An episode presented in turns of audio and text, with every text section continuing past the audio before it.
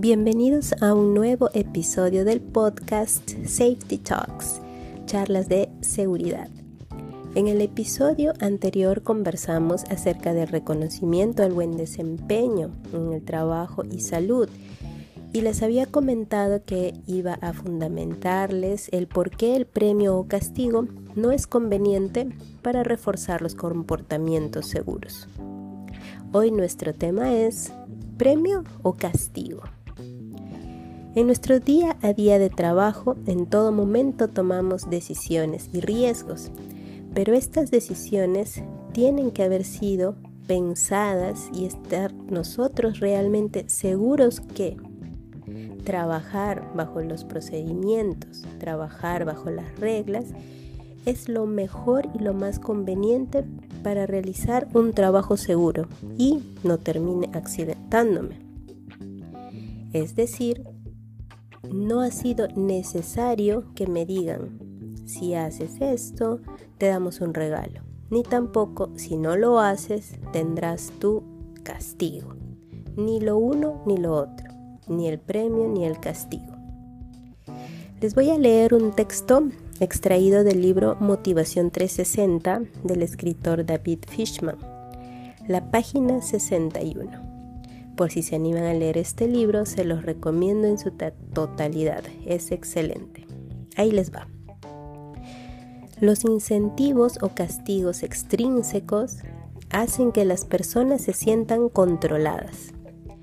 La persona está recibiendo órdenes para hacer algo que no le gusta y no tiene derecho a decidir nada por más que a veces veamos necesario asignar los motivadores extrínsecos, hay que tratar de que la persona no vea totalmente afectada su autonomía.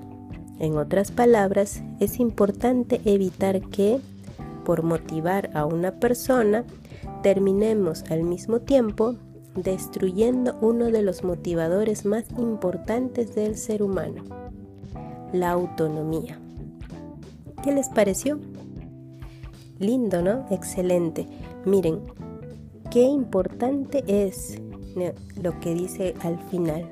Uno de los motivadores más importantes del ser humano es la autonomía, es decir, que yo sea capaz de decidir las cosas por mí mismo y no porque existe un premio o porque existe un castigo. Esta lectura tiene mucho sentido. ¿Recuerdan el episodio número 2, Seguridad por convicción? donde conversamos que nosotros estemos realmente convencidos que trabajar seguro, siguiendo procedimientos y las reglas, nos llevará a un buen trabajo y sin accidentes. Pero es porque yo lo decido así, porque soy autónomo en mis decisiones y nadie me obliga a hacerlo. Al recibir un incentivo como bonos, dinero, regalos, estaremos haciendo lo que sea por recibir este regalo. Y lo que sea no es lo mismo que estar consciente de mi trabajo seguro. Entonces, si yo recibo un regalo, pues seguramente me hará sentir feliz en ese momento. Y luego pasará. Y es más, a veces recibimos el regalo y decimos, va, y para esto trabajé, y para esto hice todo ese esfuerzo. Es, es más, criticamos ese regalo. ¿No les ha pasado esto alguna vez? Entonces, si me llega un incentivo, un bono por el desempeño que a todos nos cae bien, pues que sea este no el motivo principal de yo trabajar seguro, sino que esta autonomía, esta convicción que yo tengo frente a la seguridad sea siempre constante, que yo trabaje siempre así, seguro y convencido de las cosas, no por el regalo ni tampoco por el castigo. Ahora, con el castigo, ¿qué sucede? Pues sucede lo mismo si trabajo por el miedo al castigo, haré las cosas bien mientras me estén vigilando y cuando nadie más me vigile, pues no cumpliré con las medidas de seguridad.